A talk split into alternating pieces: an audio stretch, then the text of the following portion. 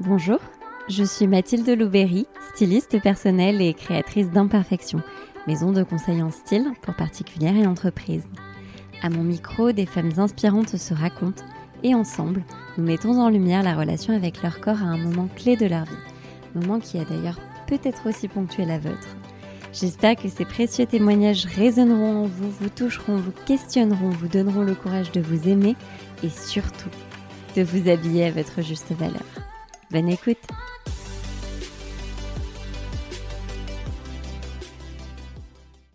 Sportive de l'extrême, membre de l'équipe de France d'athlétisme spécialiste d'ultrafond, auteur et entrepreneur, j'ai aujourd'hui l'immense honneur d'accueillir Stéphanie Giquel sur le podcast Imperfection. À 38 ans, elle a entre autres parcouru 2045 km à travers l'Antarctique en 74 jours, un marathon autour du pôle Nord par moins 30 degrés ou encore 7 marathons en 7 jours consécutifs à travers le monde. Alors comment ces performances sportives vertigineuses ont-elles modifié sa relation à son corps? C'est le sujet sur lequel Stéphanie s'est confiée à mon micro. Et si elle souligne l'importance du duo corps-esprit, du lâcher-prise et des rencontres, son témoignage est avant tout une ode aux vêtements qui l'ont enveloppé pendant ses expéditions. Alors pour ce 19e épisode, attendez-vous à découvrir une femme passionnante. Pour ma part, il s'agit d'un échange dont je me souviendrai longtemps et que je conseille vivement aux sportives et aux entrepreneurs. Bonjour Stéphanie, je suis ravie de t'accueillir sur le podcast Imperfection. Bonjour, merci pour ton invitation. Est-ce que tu peux te présenter aux auditeurs et aux auditrices, nous dire quel âge tu as, ce que tu fais dans la vie, où tu habites? Je suis sportive de l'extrême, j'ai 38 ans. Je réalise des expéditions euh, principalement dans les régions polaires, Arctique et Antarctique, des expéditions euh, sportives euh, engagées. J'ai notamment parcouru plus de 2000 km à travers l'Antarctique via le pôle sud géographique en 74 jours. J'ai aussi couru un marathon au pôle Nord. Et puis je suis aussi euh, sportif de haut niveau, membre euh, de l'équipe de France euh, d'athlétisme, spécialiste en course d'ultrafond. J'ai par exemple couru 7 marathons en 7 jours consécutifs en Antarctique et autour du monde. C'est une très belle compétition dont je garde effectivement de très très bons souvenirs. Aussi parce que le plateau était très relevé, des athlètes élites venant du monde entier. C'était vraiment une très belle expérience à vivre durant 7 jours autour du monde avec eux. C'était vraiment quelque chose que je garde, euh, que je garde en tête. J'ai aussi euh, couru 240,6 km en 24 heures non-stop lors des derniers championnats du monde en 2019. Hmm. Et là, je me prépare actuellement pour euh, les prochains championnats qui auront lieu en Roumanie au mois d'octobre avec l'équipe de France. Je suis par ailleurs auteur. je viens de publier mon troisième ouvrage hein, qui s'intitule En mouvement, persévérer et s'accomplir. Puis je suis euh, conférencière, euh, entrepreneur, euh, engagée aussi sur tout plein de sujets, notamment le sujet des, des femmes et l'entrepreneuriat au, au, féminin. Euh, je suis marraine de Femmes des Territoires, un réseau euh, de femmes euh, entrepreneurs. Mhm. je suis engagée dans différentes missions pour les jeunes aussi, l'association Petit Prince, l'école résiliente et également pour les sportifs de haut niveau en, en reconversion avec Assist Sport Academy. Mais quel parcours Ce qui m'intéresserait de savoir, Stéphanie, c'est quelle est ta relation avec ton corps, quel est l'historique que tu as eu euh, avec ton corps jusque-là et, aujourd'hui? Alors pour moi, le corps est extrêmement important. Euh, je crois qu'il s'agit d'un duo esprit et corps. On me dit souvent dans le sport de haut niveau ou dans les expéditions, le sport aventure, que c'est le mental qui compte. Je dirais que le mental est important, Effectivement, le mental est important euh, pour pouvoir aller s'entraîner malgré la pluie, pour pouvoir euh, aller en chambre de cryothérapie ou en chambre froide par euh, moins 20 degrés, faire un entraînement qui dure 5 heures, 6 heures, de manière à pouvoir se préparer à une expédition polaire ou une compétition effectivement, le mental est important pour aller s'entraîner, faire une sortie longue de 6 heures euh, à l'INSEP le dimanche matin euh, quand on pourrait aller euh, bruncher ou au contraire quand, quand il pleut. C'est sûr que le mental est important. Maintenant, il faut aussi un corps. Le corps est fondamental et justement ce mental va permettre de préparer le corps, de faire en sorte de l'adapter à la fonction. Euh, il y a quelques années, il y a 15-20 euh, ans, euh, je n'aurais jamais imaginé courir plus de 240 km en 24 heures. à force d'entraînement, de préparation, d'acclimatation, j'ai réussi à faire en sorte de m'adapter, d'adapter mon corps d'un point de vue musculaire, en termes d'endurance aussi, de manière à ce qu'il puisse réaliser ce type de performance. Donc pour moi, c'est vraiment un, duo entre le corps et l'esprit, à tel point que j'en prends énormément soin. Euh, j'ai été victime d'un accident en début d'année euh, renversé, euh, percuté, fracture de la rotule. Je me suis sentie un peu démunie dans les jours qui ont suivi. J'ai eu l'impression que bah, même si je n'étais pas responsable de cet accident, que je n'avais pas suffisamment pris soin de mon corps parce que c'est ensemble, c'est corps et esprit, euh, euh, c'est vraiment ensemble que l'on peut réaliser des performances. Bien sûr. Et, euh, et pour moi, le corps est quelque chose qui, enfin voilà, c'est vraiment e-, essentiel au même titre que l'esprit. Et je regrette que hum, l'on fasse bien souvent une dichotomie entre les deux, notamment, notamment à l'école, dans l'éducation.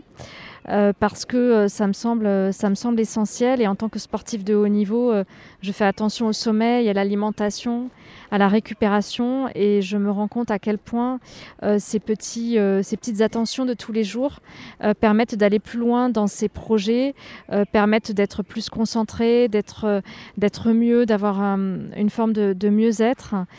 donc pour moi, le corps, c'est quelque chose d'ultra essentiel, il faut en prendre soin. Je ne suis pas sûre qu'on puisse avoir une autre réponse en tant que sportif de haut niveau, à vrai dire, parce que c'est, ça me paraît tellement évident.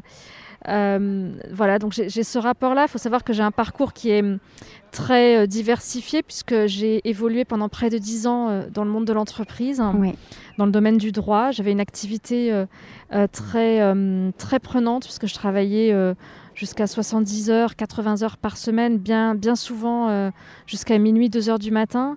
Euh, c'était une époque où euh, je ne faisais pas attention à l'alimentation, je m'alimentais comme je pouvais, je, mhm. mangeais des sandwichs à 16 heures l'après-midi. Bien souvent, je, je, ratais le repas du soir, je ne prenais pas de petit déjeuner. je ne prenais pas conscience de l'importance du corps à cette époque-là. Et, et aujourd'hui, donc, je, vis avec des moments de vie, j'aime beaucoup le changement. Aujourd'hui, je me consacre principalement au sport de haut niveau à l'exploration. Et donc j'ai une vision totalement différente sur, euh, sur le corps, euh, l'alimentation, le sommeil, euh, tout ce qui est cohérence cardiaque, l'importance de l'ostéopathie. Mais je pense qu'on on y reviendra. Et pour moi, le... Voilà, le, corps est aussi important que, que, le mental. Il faut savoir aussi une chose, c'est que quand vous partez en expédition polaire, si le mental est très fort parce que vous êtes extrêmement motivé, mais que vous ne faites plus attention à votre corps, le mental peut vous faire aller trop loin. Et c'est arrivé euh, malheureusement encore euh, encore récemment en expédition, euh, des, explorateurs qui étaient ultra motivés, qui sont allés au-delà de leurs limites, qui étaient ah extrêmement déshydratés, dénutris, qui ne se sont plus rendus compte parce que la motivation était trop forte et qui ne sont pas revenus d'expédition polaire. Et ça, c'est encore vrai mmh. aujourd'hui. Et, donc, on n'est on plus au début du XXe siècle, mais c'est encore, encore vrai aujourd'hui. Donc, le mental et le corps vont de pair. Et c'est vrai dans les courses ultra-fonds aussi. on fait attention à, ne pas être euh, déshydraté, on fait attention euh, euh, à ne pas être au contraire trop hydraté, ce qu'on appelle l'hyponatrémie. on fait attention de ne pas être en hyperglycémie ni en hypoglycémie. Enfin, on fait attention à tous ces petits signaux. Et c'est aussi eux qui nous disent est-ce qu'on peut continuer ou pas. Donc il y a vraiment le mental et le corps, et ça j'y tiens vraiment beaucoup parce que on me parle tellement souvent du mental que euh, non, le mental nous sert euh, justement à adapter le corps, mais le corps est vraiment essentiel. Hein. Et ça suppose la connaissance de son corps. Ça suppose une très bonne connaissance de son corps. Et pour bien le connaître, c'est l'expérience, c'est à force euh, de réaliser des expéditions, à force de s'entraîner, à force de, tester. Il y a des choses, on, a, on, a, on finit par avoir l'intuition. Quand euh, je suis partie sur les sept marathons en sept jours consécutifs en Antarctique et autour du monde, la première compétition euh, se déroulait en Antarctique. Il faisait moins 20, mhm. moins 25 degrés. Les autres athlètes euh, n'avaient pas l'expérience du, du, froid, en tout cas probablement pas autant que, que celle que j'avais pu avoir. Et ils étaient très, très équipés au départ, donc ils portaient plusieurs couches de vêtements. J'avais simplement une petite laine mérino et un fuseau. J'avais froid au départ, mais j'étais convaincue d'avoir le bon équipement parce que euh, je sais dont la, façon dont mon corps réagit euh, au froid après quelques minutes d'effort par moins 20, moins 25 degrés. Je sais qu'on crée beaucoup de, beaucoup de chaleur, que l'on se réchauffe et que si au contraire on est trop équipé, euh, la transpiration gèle et on est ensuite ah très très mal. On peut pas finir l'épreuve. mais tout ça, c'est l'expérience et hum, c'est vrai que la connaissance du corps, je pense que il y a peut-être un peu d'intuition. Je pense qu'il y a aussi surtout euh, beaucoup d'expérience. En fait, il faut tester, il faut essayer des choses. Euh, et le sport est pour ça évidemment euh, un, bon, un bon terrain de jeu. à force, on, se connaît. Ça paraît totalement fou d'extérieur quand on dit qu'on court plus de 200 km en 24 heures. Oui.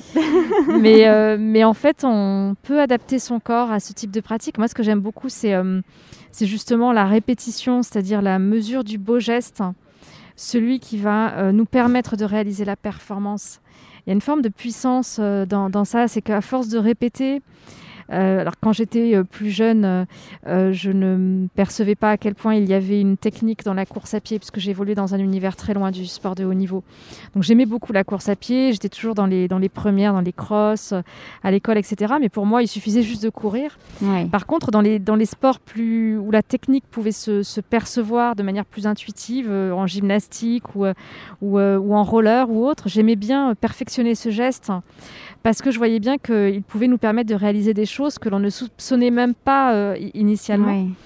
Et aujourd'hui, c'est ce que je fais avec la course à pied, avec l'ultrafond, c'est euh, perfectionner ce geste, avoir la foulée euh, la plus rasante, la plus économe possible, une, foulée plutôt en, en, fréquence plus qu'en amplitude, de manière à limiter les impacts au sol, plutôt un travail du segment bas. Et à force de répéter, à force de faire un exercice de gamme, de travail de gamme, on finit par adapter son corps. C'est vraiment une question d'adaptation. Le, la vie est une question d'adaptation, on s'adapte à tout. Euh, mais pour ça, il faut beaucoup de temps. Et, à force de faire, euh, on parvient à réaliser des performances qui euh, pouvaient nous paraître totalement hors normes au moment où on a eu l'idée. Et mhm. c'est ça que je trouve extraordinaire. Donc le corps peut aller très très loin. Et ça, c'est c'est bien de l'expérimenter, je trouve. Oui, quel exemple. Et alors du coup, Stéphanie, je vais te questionner maintenant sur le moment clé de ta vie de femme qui a transformé justement ta relation à ton corps et par extension euh, à tes vêtements. Quel est-il? Alors plus qu'une date en particulier, je pense que c'est quelque chose qui s'est fait de manière très progressive. Euh, j'ai réalisé une très longue expédition euh, il y a six ans. J'ai parcouru 2045 km à travers l'Antarctique en 74 jours. Les températures ont été très négative. Euh, j'ai euh, connu du moins 50 degrés pendant une dizaine de jours. Un effort considérable, 70 heures d'effort par semaine pendant près de trois mois. Je tractais un, traîneau plus lourd que mon poids de corps.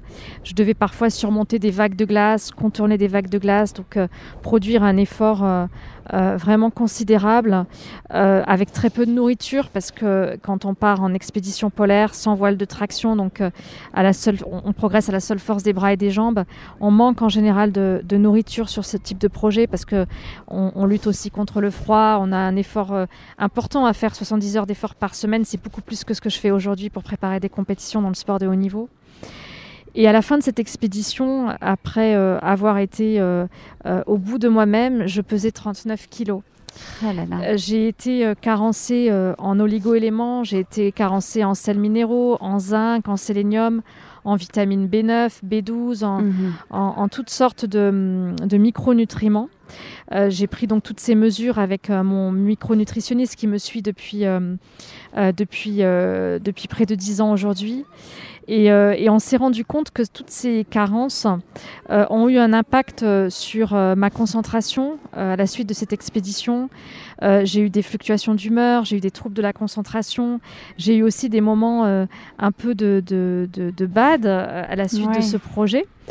Et en fait, c'était absolument pas lié au fait que l'expédition euh, était terminée, au fait que euh, j'étais arrivée au bout d'un projet euh, que j'avais mis quatre ans à monter, au bout de, vraiment d'une expédition vertigineuse durant laquelle on est isolé, donc vraiment loin de l'agitation du monde, etc. donc ça aurait pu effectivement préparer pendant longtemps. Voilà, que j'ai préparé aussi très longtemps. Et en fait, cette, euh, ces, troubles de la concentration euh, étaient vraiment liés euh, aux carences en micronutriments. Et donc on a pu le résorber en, quelques semaines. Et là, j'ai pris conscience, à la suite de ce projet, mais aussi euh, suite à d'autres projets, mais celui-là en particulier, s'il faut donner une date, je pense que celui-là était beaucoup plus marquant. J'ai pris conscience euh, de l'importance du corps pour le bien-être, pour l'esprit.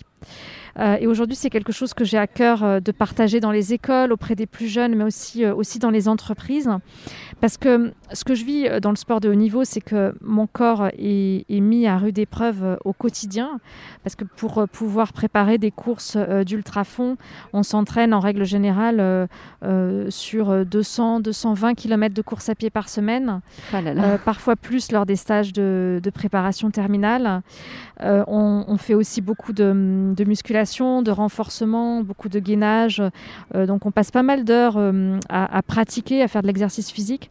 Et un sportif de haut niveau, un explorateur, est toujours à la limite de la cassure. On met vraiment notre corps à rude épreuve, notre organisme à rude épreuve.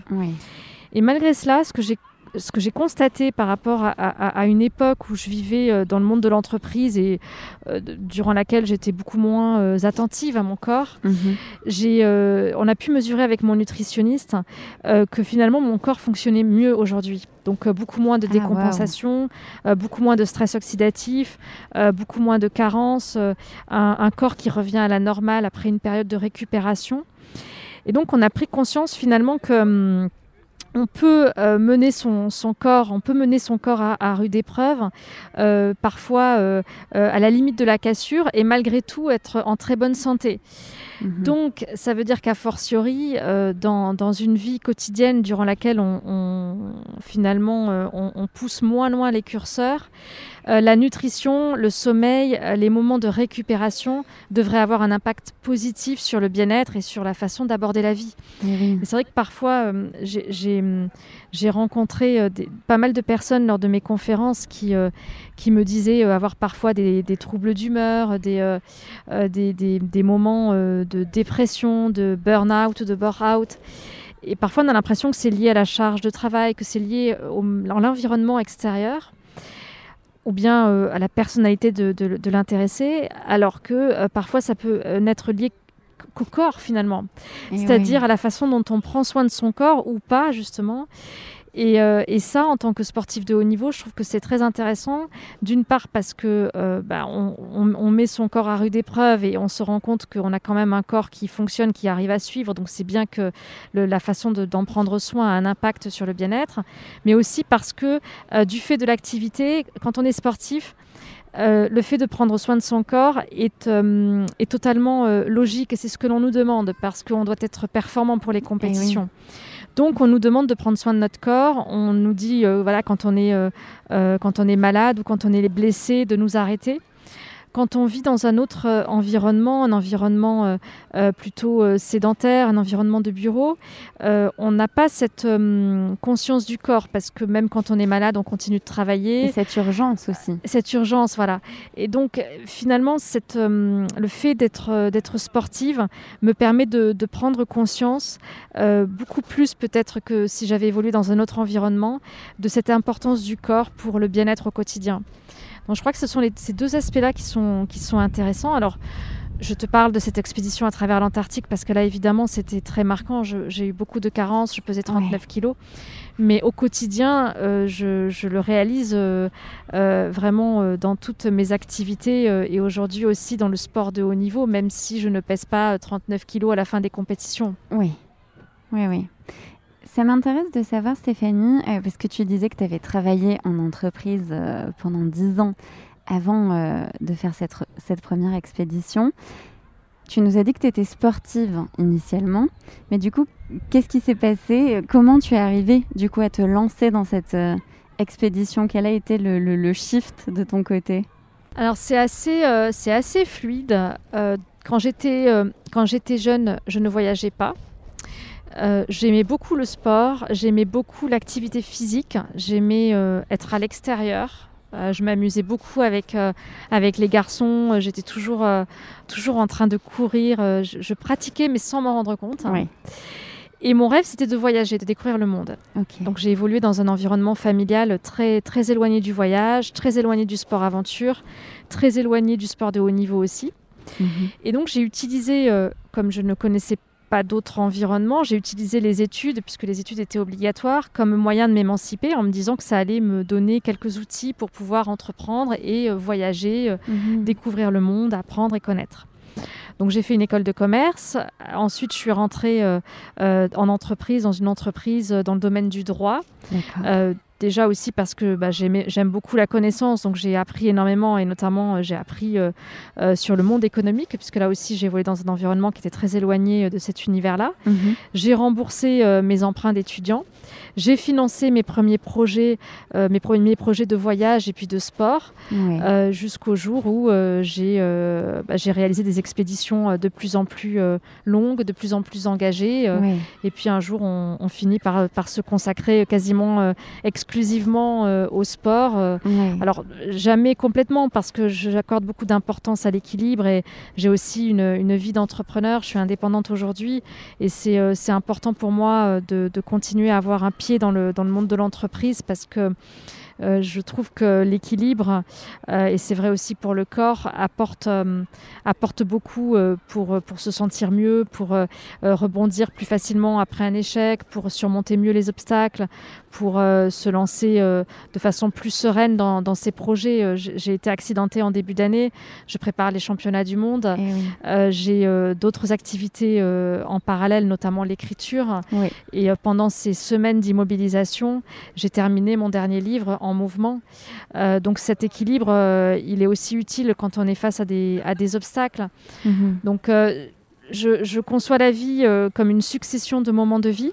Alors c'est vrai qu'à un moment donné, je consacrais euh, quasiment euh, tout mon temps euh, à, la vie en entreprise, au monde du droit. et puis aujourd'hui, je consacre plus de temps au sport. mais je crois que dans chacun de ces moments de vie, c'est bien de conserver un équilibre. Alors, il y a eu des moments de ma vie où j'en avais un peu moins et où j'ai délaissé notamment cette, on va dire, ce, cette dimension corporelle. Je faisais beaucoup moins de sport. À certains moments, je n'en faisais plus. Je pense notamment à mes années de classe préparatoire oui. Euh, et je trouve que c'est extrêmement euh, dommage. Avec le recul, euh, je prends conscience du, fait qu'il est important de consacrer du temps à l'activité physique, consacrer du temps à choisir son alimentation, à choisir ce que l'on met dans son assiette. Ce n'est pas du mhm. temps, ce n'est pas du temps perdu. Mhm. Alors c'est sûr, ça prend du temps de, faire ses courses. Ça peut paraître être une activité complètement accessoire, tout comme toutes les tâches administratives. Alors qu'en réalité, ça ne l'est absolument pas. C'est une tâche qui me semble aussi essentiel que, euh, que dormir euh, ou que euh, finalement passer du temps avec sa famille, avec ses amis, parce que l'alimentation peut changer complètement son quotidien. Quand on est sportif de haut niveau, euh, si on ne faisait pas attention à son alimentation, on serait amené à manger euh, peut-être 6 000 à 8 000 kilocalories par jour. Mhm. Euh, si on ne prenait que l'aspect énergétique de l'alimentation. Or, l'alimentation a aussi une dimension fonctionnelle mhm. et choisir des aliments qui, sont, qui ont une très bonne densité micronutritionnelle, donc qui sont riches en micronutriments, en oligoéléments, en sels minéraux, en vitamines, en fibres, c'est c'est permettre à son corps de, mieux s'adapter et, donc d'être capable euh, finalement de lutter contre le vieillissement cellulaire, contre euh, les, maladies type diabète ou bien euh, hyperglycémie, obésité, etc. Enfin, il y a vraiment une euh, une, une, richesse de, de l'alimentation qu'il faut prendre en compte. Mais pour ça, il faut bien choisir ses aliments parce que malheureusement, aujourd'hui, la plupart des aliments qu'on nous propose, notamment tout ce qui est plat préparé, eh euh, ce sont des aliments qui sont certes euh, parfois qualitatifs d'un point de vue énergétique, donc ils vous apportent tout ce dont vous avez besoin d'un point de vue glucidique ou en termes de protéines, mais qui ne sont pas suffisamment riches d'un point de vue micronutritionnel. Et en tant que sportif, si on se limitait à ce type d'alimentation, on se retrouverait, euh, on serait amené à manger euh, vraiment beaucoup plus euh, de manière à, pouvoir résister parce que un sportif, quand il est soumis à des, à des heures vraiment importantes d'entraînement, 20 heures, 25 heures semaine, mhm. le zinc, par exemple, qui est un, un oligoélément, est utilisé pour lutter contre l'oxydation du corps liée à la surcharge, à l'entraînement.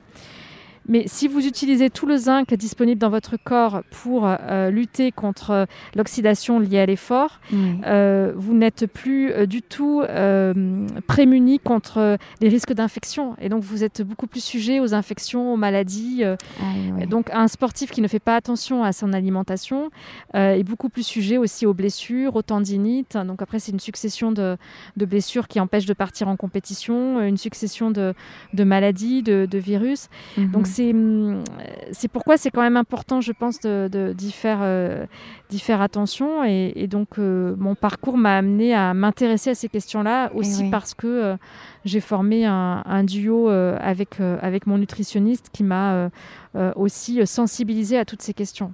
Ce serait ton conseil pour des femmes qui souhaiteraient s'y intéresser de, de, de, consulter un nutritionniste? Ou alors il y a des ouvrages que tu peux conseiller notamment? Alors je conseillerais les ouvrages de mon nutritionniste qui s'appelle Didier Chaud, qui a pas mal écrit, il a écrit une dizaine d'ouvrages sur la nutrition et la micronutrition. C'est un expert qui travaille auprès des, sportifs de haut niveau, notamment auprès des, euh, des cyclistes professionnels, auprès d'équipes de, football euh, euh, de, première division et, aussi auprès de l'équipe de France de natation. D'accord.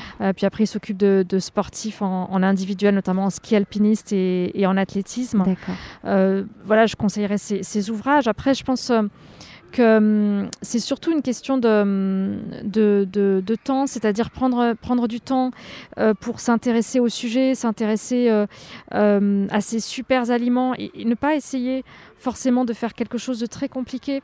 Euh, dans l'alimentation, ça peut être très simple. On peut manger euh, euh, des graines, des fruits, des légumineuses, sans forcément être. On n'est pas obligé d'être un très grand cuisinier. il suffit de choisir des aliments qui sont simples. Et au final, on se rend compte que on mange moins, mais on mange mieux. Et, et, finalement, quand on choisit une alimentation qui nourrit bien, à la fois d'un point de vue énergétique, mais aussi micronutritionnel, on n'a plus forcément euh, des fringales à 17h, on n'a plus forcément euh, euh, des fringales en fin de matinée. donc c'est toutes ces petites choses. Donc prendre, prendre du temps pour, pour pouvoir bah, faire ses courses, ça me semble essentiel. Mhm. et puis parfois aussi lâcher prise, se faire plaisir, ça me semble essentiel aussi. Parce qu'on on a parfois des, euh, des, des, impressions qui sont, qui sont négatives sur, euh, sur certains aliments. Je pense notamment euh, au thé, au café, au vin rouge, qui sont pourtant riches en polyphénol. Et donc, ils ont des propriétés antioxydantes qui sont excellentes. Et donc, j'avoue qu'en tant que sportif de haut niveau, je, je, bois aussi du vin rouge de temps en temps, du café. Voilà, donc c'est vraiment, je pense qu'il faut aussi se faire plaisir. Le chocolat noir est excellent. Il est tout plein de, de, de vitamine D. La vitamine vitamine D euh, permet de, renforcer euh, son, sa flore intestinale et en, temps de Covid, c'est essentiel. Donc je pense qu'il faut aussi parfois lâcher prise et puis être un peu, un peu décomplexé. Donc c'est, en fait là aussi c'est une question d'équilibre. En réalité c'est comme les activités, pouvoir passer d'une activité à l'autre, essayer de consacrer euh, un moment de vie à deux, trois activités, mais sans surcharge. C'est pareil pour l'alimentation. C'est pas parce que euh, lors d'un déjeuner ou d'un dîner, on va faire un écart, ou euh, c'est pas parce que pendant une semaine on fait des écarts que tout est terminé et qu'on va pas pouvoir atteindre son poids de forme lors de la compétition. je crois que c'est avant tout une question d'équilibre et de, de bien-être aussi. Il faut, faut, se sentir bien quand on fait quelque chose. C'est super rassurant parce que euh, de prime abord, on se dit que c'est d'abord une question de rigueur avant que d'être une question d'équilibre. La rigueur et la discipline, c'est quelque chose qui me semble important et j'en parle d'ailleurs dans, mon livre en mouvement. J'ai consacré un, chapitre à la discipline. C'est vrai que si on veut euh, réussir euh, une compétition internationale, si on veut monter sur un podium ou autre, euh, il y a une question de discipline, c'est-à-dire que euh, si on décide de, s'entraîner euh, tous les matins durant une heure et puis tous les soirs deux heures, on a un plan d'entraînement, l'entraîneur nous envoie une programmation. Il faut y aller même s'il pleut, il faut y aller même si on n'a pas forcément envie d'y aller. Mhm. C'est une question de rigueur, de discipline. Après, si vous avez une douleur qui est inhabituelle, euh, l'intelligence veut qu'au contraire, vous, vous n'y allez pas. Donc il y a des exceptions à la discipline. Et je crois qu'en matière d'alimentation, en matière de soins du corps, L'exception, c'est aussi euh, parfois euh, le bien-être, se sentir bien.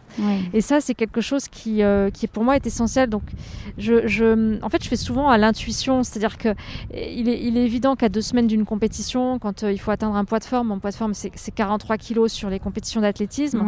Quand il faut atteindre un poids de forme, je vais faire attention, éviter.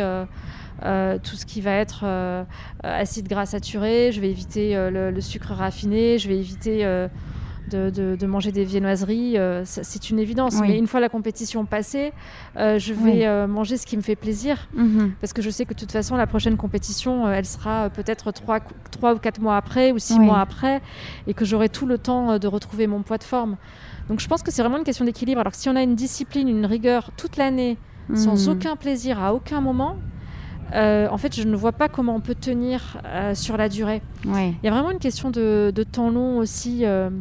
Ça, j'en parle beaucoup aussi dans mon ouvrage. La question du temps long, c'est que quand on est en mouvement vers un objectif, qu'il soit sportif, qu'il soit euh, entrepreneurial, personnel, peu importe, il y a une question de temps qui compte. Mhm. Hein. Le, corps, euh, on, met du temps à l'adapter à la fonction. On met du temps à faire en sorte de pouvoir courir 240 km en 24 heures.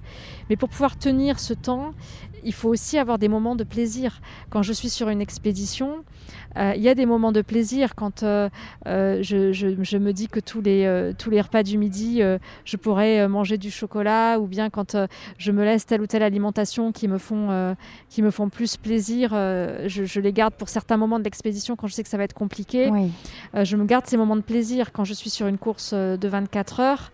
Je sais qu'à certains ravitaillements, je vais avoir une alimentation plaisir et c'est quelque mhm. chose que j'attends et, et, du coup, ça me donne aussi du courage, ça me donne de la motivation. Donc euh, la rigueur, la discipline, c'est quelque chose évidemment qui te permet d'aller plus loin. Mais toujours, il faut le tempérer avec des moments euh, de, bien-être, de, lâcher prise. Par contre, si vous êtes toujours dans le lâcher prise toute l'année, tout le temps, euh, tout le temps du plaisir, et que vous n'avez plus du tout la notion d'effort, euh, en fait, finalement, ces moments de plaisir, vous, vous ne les euh, savourez même plus parce qu'ils sont toujours là. Et oui, donc ça devient euh, oui, la normalité. voilà, c'est pour ça que c'est vraiment une question de, c'est vraiment une question d'équilibre. On, savoure son verre de vin rouge quand il y en a deux par semaine. S'il y en a tout, bah, lors de tous les repas, on le savoure beaucoup moins. Oui, bien sûr. Voilà.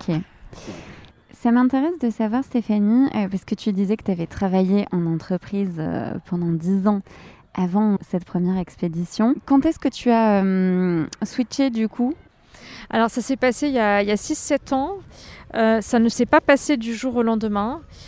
puisque quand j'évoluais dans le monde de l'entreprise, je montais aussi des, projets. Il me fallait beaucoup plus de temps pour les monter parce que j'avais beaucoup moins de temps, voire parfois euh, pas de temps du tout, hein, puisque je me retrouvais euh, à travailler régulièrement jusqu'à minuit, 2 heures du matin. J'annulais des week-ends à la dernière minute.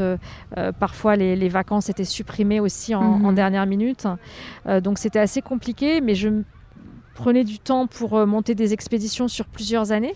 Et puis à un moment donné, euh, donc il y a 6-7 ans, euh, je, me suis euh, consacrée plus particulièrement à ça. Alors ce sont les circonstances qui ont fait que j'ai été amenée à, finalement à aller vers, vers ce chemin de vie. et puis les rencontres, les, opportunités aussi. On a commencé à me proposer pas mal de, partenariats avec des entreprises pour partir sur des projets. j'ai intégré ensuite l'équipe de France. Enfin, tout ça s'est fait de manière je dis de manière assez fluide parce que euh, c'est quand on est à l'écoute de, des opportunités, à l'écoute, euh, euh, enfin quand on est dans la rencontre aussi, c'est-à-dire quand on rencontre beaucoup de personnes, que l'on va chercher cette rencontre, que l'on saisit ces opportunités, finalement on peut se retrouver ensuite à emprunter un autre chemin de vie qu'on n'aurait pas forcément imaginé 10 ou 15 ans auparavant. C'est pour ça que je, j'aime beaucoup, j'aime beaucoup ces, ces rencontres et c'est ce que c'est ce que je conseille euh, notamment aux femmes entrepreneurs. J'ai, euh, Je suis marraine d'un réseau qui s'appelle Femmes des territoires. Un réseau qui regroupe des, des femmes porteuses de projets, entrepreneurs.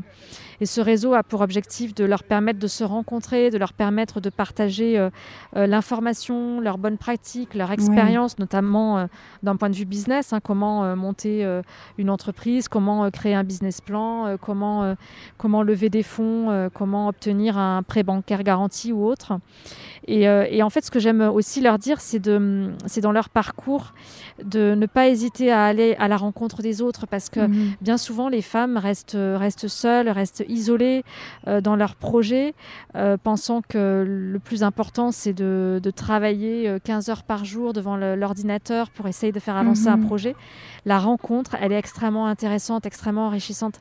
Et en fait, j'ai construit mon parcours avec des rencontres. J'ai rencontré beaucoup d'explorateurs, j'ai rencontré beaucoup de sportifs. Il y a une certaine époque, je partais le matin quand je n'avais pas de de closing, euh, euh, d'opération de, de fusion-acquisition à, à, closer euh, dans mon cabinet. Je partais avec le premier train de 6h37 le samedi matin pour le Vercors pour aller m'entraîner. Et là-bas, je rencontrais des explorateurs, je rencontrais d'autres sportifs, des skieurs alpinistes. Et au fur et à mesure de ces rencontres, j'ai eu certaines idées. au début, un projet au Groenland, puis un projet en Norvège, puis ensuite un projet en Antarctique. tout ça s'est fait de manière finalement assez, euh, assez, assez fluide parce que c'est lié aux rencontres. Et puis à un moment donné, on a un projet de plus grande envergure. Ça a été le cas avec euh, euh, les 2045 km à travers l'Antarctique.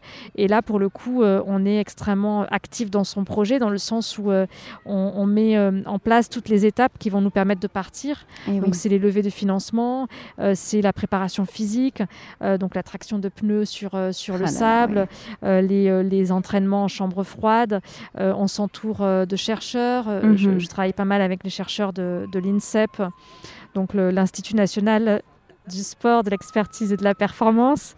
Euh, je travaille avec des, chercheurs de l'Institut de recherche biomédicale des armées, donc on s'entoure, on s'entoure d'un collectif, de, on travaille tout ce qui est logistique, etc. Donc on met en œuvre toutes les étapes pour monter son projet et, ah donc on est très proactif. Voilà, c'est très très millimétré euh, et, euh, évidemment beaucoup de préparation. Là, on est vraiment dans le temps long dont je parlais tout à l'heure avec euh, le corps qui a une dimension euh, extrêmement importante. Hein. Quand j'ai quand j'ai parcouru l'Antarctique, j'ai eu euh, trois accidents dans les dix mois qui ont, qui ont précédé le départ, deux accidents en montagne et un accident domestique. Et là aussi, j'ai eu cette impression que je n'avais pas suffisamment fait attention à mon corps. Je lui parle mhm. beaucoup en fait à mon corps. En ce moment, je parle beaucoup à mon genou qui est en train de se remettre de, de cette fracture de la rotule parce que parce que c'est un duo, c'est l'esprit et le corps.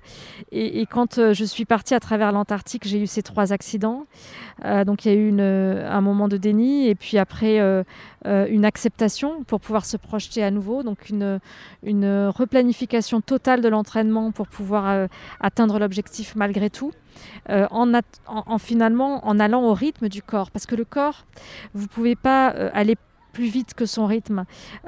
Là, j'ai une fracture de la rotule, euh, donc ça veut dire plusieurs semaines d'immobilisation, euh, une flexion euh, du, genou que, j'ai perdu, hein, donc suite, suite à cette immobilisation, des raideurs tendineuses, des, raideurs articulaires.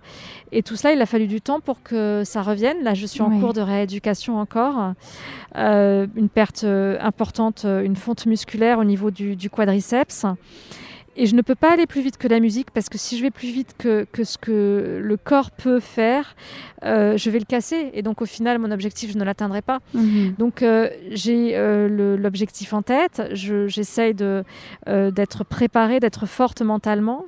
être fort mentalement, c'est persévérer vers son objectif, mais c'est aussi accepter d'aller au rythme de son corps.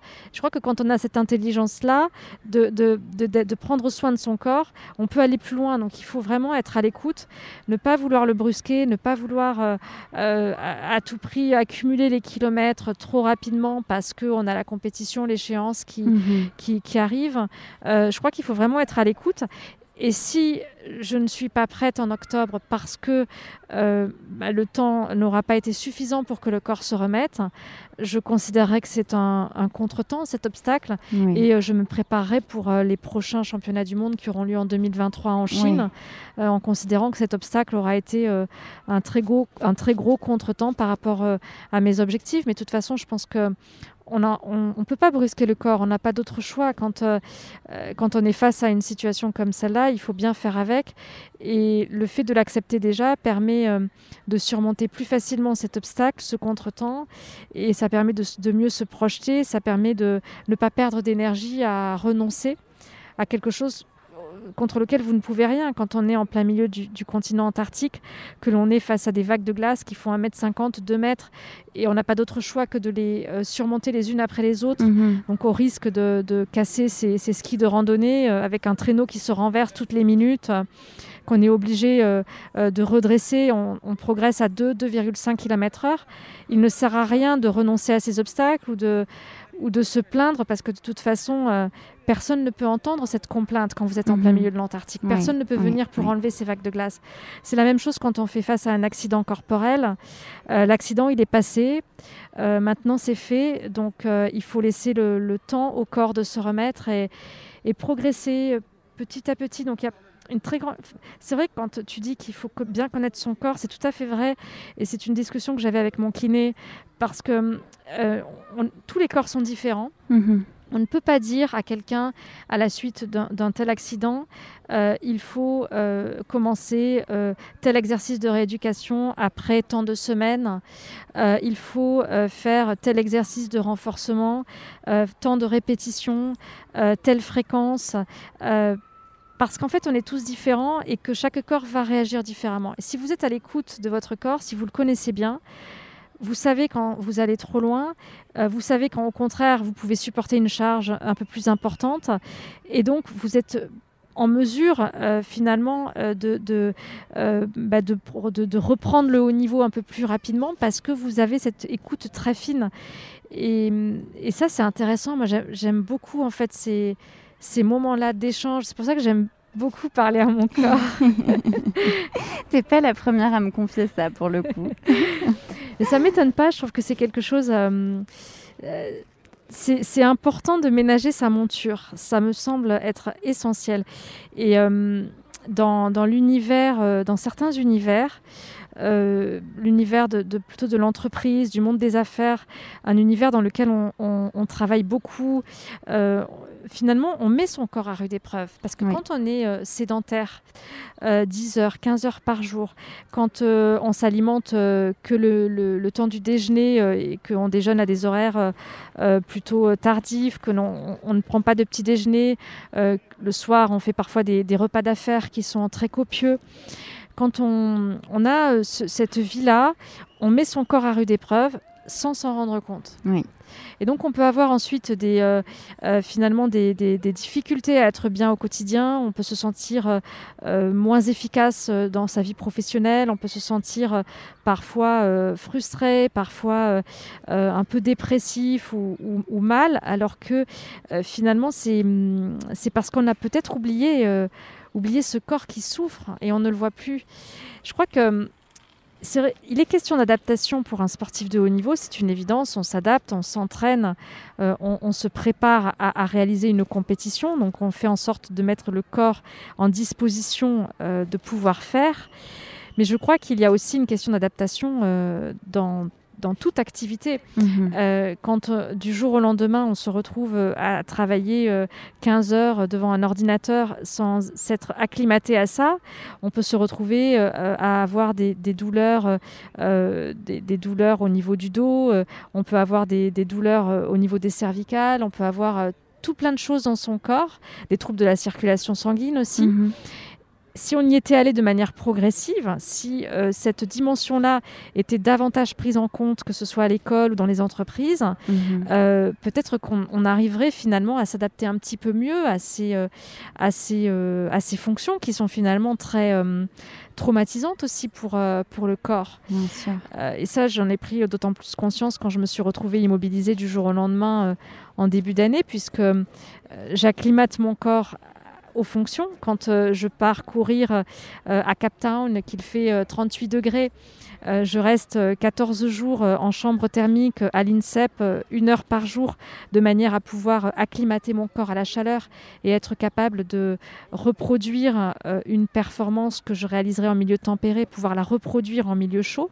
Donc faire en sorte que ma température centrale augmente moins et que ma fréquence cardiaque augmente moins aussi dans ces milieux chauds. Donc c'est ce que l'on appelle l'acclimatation à la chaleur. C'est ce que font aujourd'hui les athlètes pour les Jeux olympiques de Tokyo. Euh, quand on s'entraîne, bah, l'entraînement est une forme d'acclimatation. On prépare son corps à pouvoir courir 200, 240 km en 24 heures ou, sur, euh, ou, sur, des ultra-trails. Mais quand on se retrouve immobilisé du jour au lendemain, il n'y a aucune acclimatation progressive. Donc là, on prend conscience dans ces moments-là euh, du choc euh, et, c'est ce que l'on peut vivre dans le quotidien dans d'autres, euh, dans d'autres aspects de la vie. On prend conscience de ce qu'il se passe quand euh, le corps se retrouve du jour au lendemain confronté à une situation à laquelle il n'était absolument pas préparé. Donc on a des troubles de la circulation, on a des douleurs qui sont, pour ma part, j'ai des douleurs plus fortes qu'après des courses de 24 heures. tout ça pour dire que l'adaptation, elle est, elle est, importante et elle devrait, elle devrait faire partie intégrante de, toutes les, finalement, de toutes nos activités. Oui.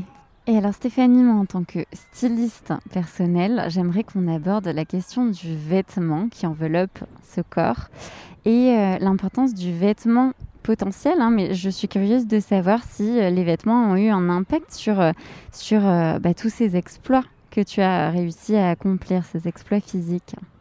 Alors, le vêtement a évidemment euh, une part très importante, euh, déjà parce que le vêtement fait partie de la préparation euh, logistique, que ce soit sur les courses ou sur les expéditions. On choisit un vêtement qui est adapté. Quand on part en expédition par des températures de moins 35, moins 50 degrés, comme je l'ai connu en Antarctique, on choisit un équipement qui est adapté à la fonction.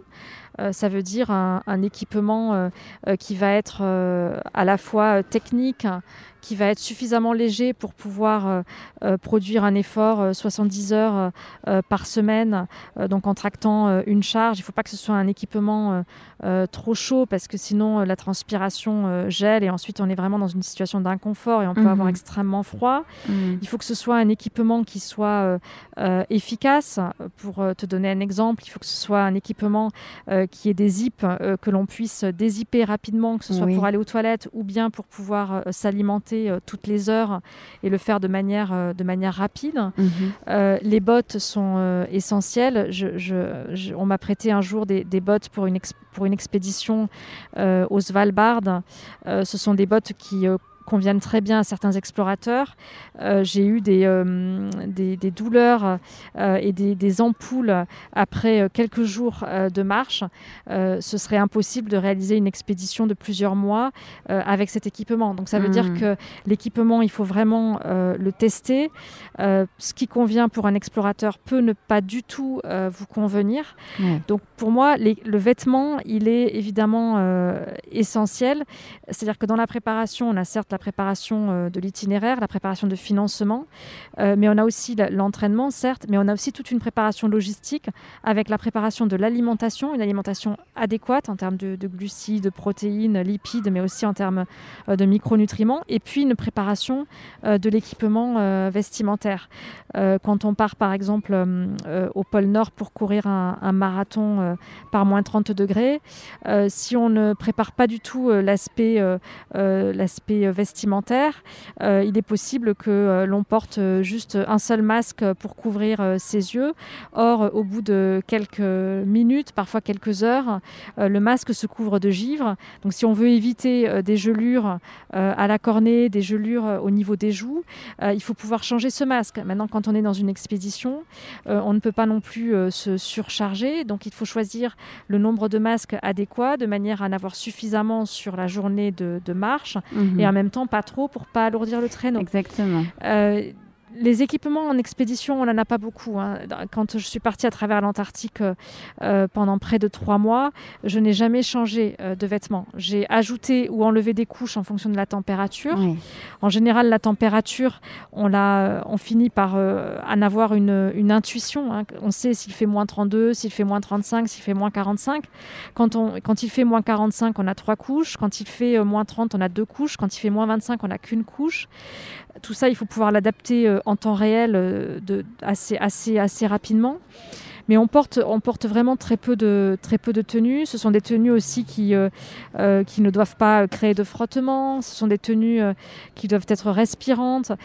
tout ça demande beaucoup de temps en termes de, de tests.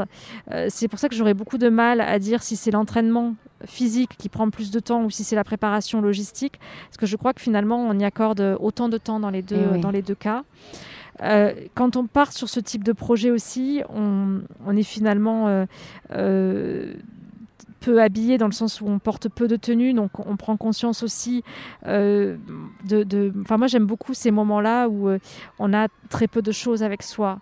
On a tout dans un traîneau, son alimentation, son réchaud, sa tente, des vêtements supplémentaires au cas où il fait moins 35, moins 45 degrés que l'on rajoute par-dessus sa, sa laine mérino.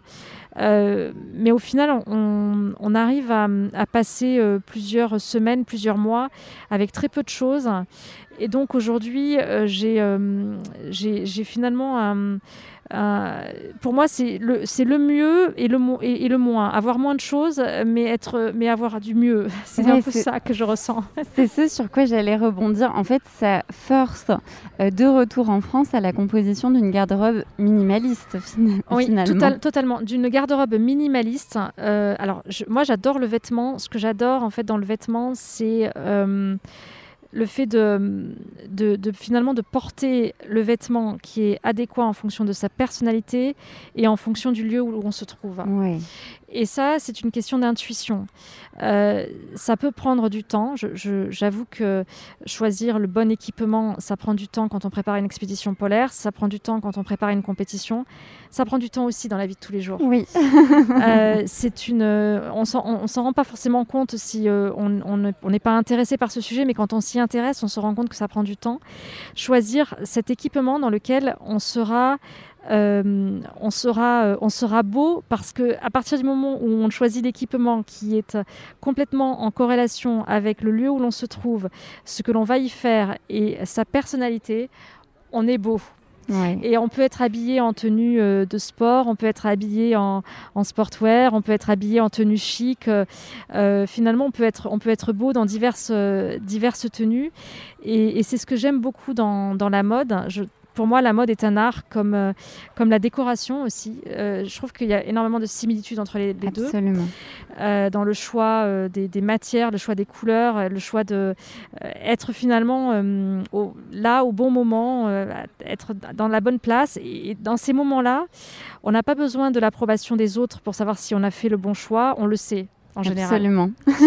et, c'est ça que j'aime beaucoup dans, dans, le vêtement. Et c'est vrai que l'aspect l'aspect minimaliste m'intéresse beaucoup parce que, euh, à force d'aller dans ces régions qui sont désertiques, euh, qui, on, dit souvent qu'elles sont monotones parce que euh, on a l'impression qu'il n'y a rien. Quand on passe des semaines et des mois dans ces régions, on apprend à remarquer les détails. Les détails, ce sont ces vagues de glace qui sont des véritables sculptures, qui sont euh, toutes euh, différentes et qui sont vraiment similaires à des, à des sculptures. On, pourrait avoir l'impression qu'elles ont été créées par l'homme.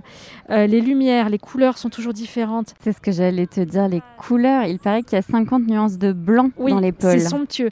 50 nuances de blanc, 50 nuances de bleu c'est juste somptueux. Parfois du gris, parfois on est dans, le brouillard blanc, on se sent euh, complètement euh, enfermé alors qu'on est dans un espace immense, on ne voit pas au-delà de ses spatules. C'est des univers qui sont, euh, vraiment somptueux. Et quand on rentre, on remarque en fait le fait qu'il y a, on en prend conscience d'autant plus, euh, qu'il y a vraiment beaucoup de détails autour de nous et que finalement on n'a plus le temps de les remarquer. Alors c'est euh, d'autant plus vrai euh, si, en plus on, est, vraiment beaucoup dans la consommation, on a, tous, ces, détails, toutes ces choses qui nous entourent. Alors d'un côté ça montre le génie de l'homme, tout ce qu'il a été capable de créer et ça c'est extraordinaire, il ne faut pas oublier qu'on a une forme de génie. Mais on a aussi une très grande capacité d'adaptation. Et donc, parfois, euh, je, pense qu'on peut aussi euh, préserver cette capacité d'adaptation euh, plutôt que toujours essayer de vouloir adapter tout l'environnement tout autour pour notre confort.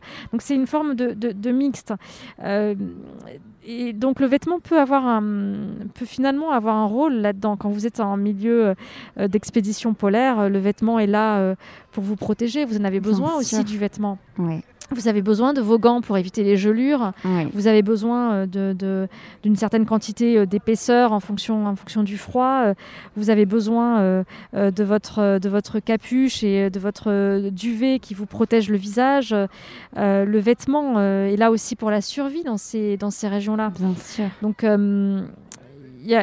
c'est intéressant, je trouve on, relie un peu l'aspect artistique des choses et en même temps l'aspect euh, indispensable, utile et, cette euh, nécessité pour vivre. J'aime beaucoup en fait ces deux choses. Oui, merci pour ce partage. Stéphanie, euh, j'ai une dernière question pour toi, la question signature du podcast. S'habiller à sa juste valeur, qu'est-ce que ça veut dire pour toi? Pour moi, ça veut dire se sentir, se sentir bien, euh, comme je l'indiquais tout à l'heure, sans avoir aucune approbation, on sait que, sans avoir aucune approbation de l'autre, on sait que, que l'on est euh, à sa juste place, euh, que l'on est habillé comme on doit l'être. Je vais reprendre l'exemple de, de ce marathon en Antarctique. tous les concurrents me regardaient au départ parce que j'étais habillée de manière très, très légère. J'avais juste un fuseau, une mhm. sorte de legging, et puis une laine mérino.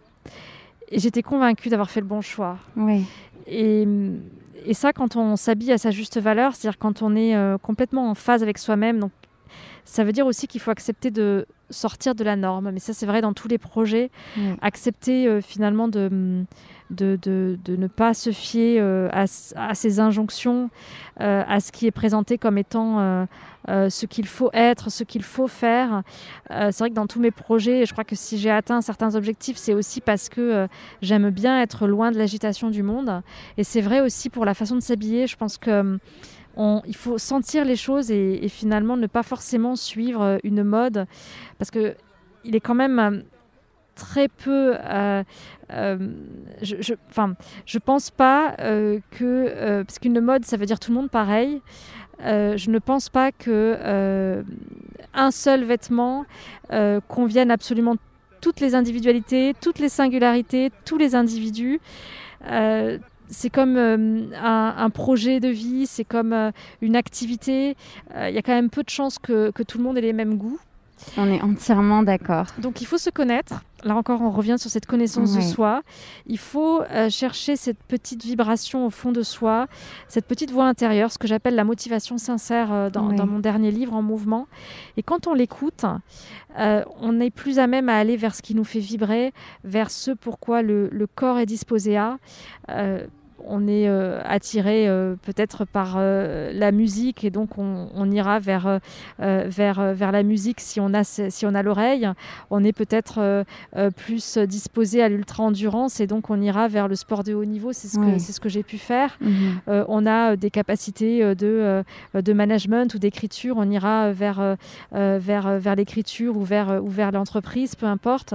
Quand on écoute cette petite voix intérieure, et c'est vrai aussi pour le vêtement, on est quand même plus à même finalement de faire le bon choix. Et quand on fait le bon choix, on est épanoui. Quand on choisit le bon, le bon vêtement, ça se voit, on est, on est beau. C'est pas une question de, de mode, c'est une question d'être complètement en adéquation avec qui on est. C'est ça qui me semble important. Mais là encore, c'est vrai du vêtement et c'est vrai des activités, ça prend du temps. Ça prend beaucoup de, beaucoup de mm. temps. Et ce temps-là, aujourd'hui, on l'a de moins en moins parce qu'il faut aller vite, toujours vite. Euh, et c'est très contradictoire euh, avec le fait que les choses prennent du temps et que s'interroger, euh, se poser les bonnes questions, c'est quelque chose qui nécessite une forme de sérénité par rapport au temps qui passe.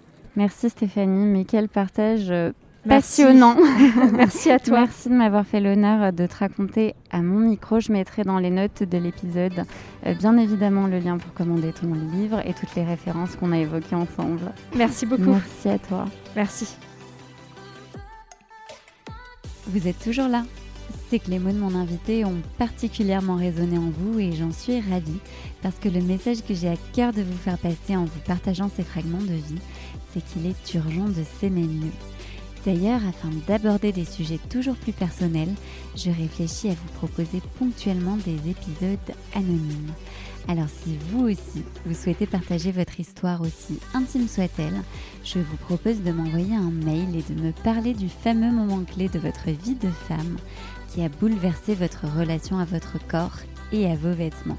Ah, et une dernière chose, si vous avez aimé l'épisode, n'hésitez pas à me le dire en commentaire ou en laissant 5 étoiles. Ça vous prend quelques secondes et moi, c'est ce qui m'aide le plus pour faire connaître le podcast. Take care, Mathilde d'Imperfection.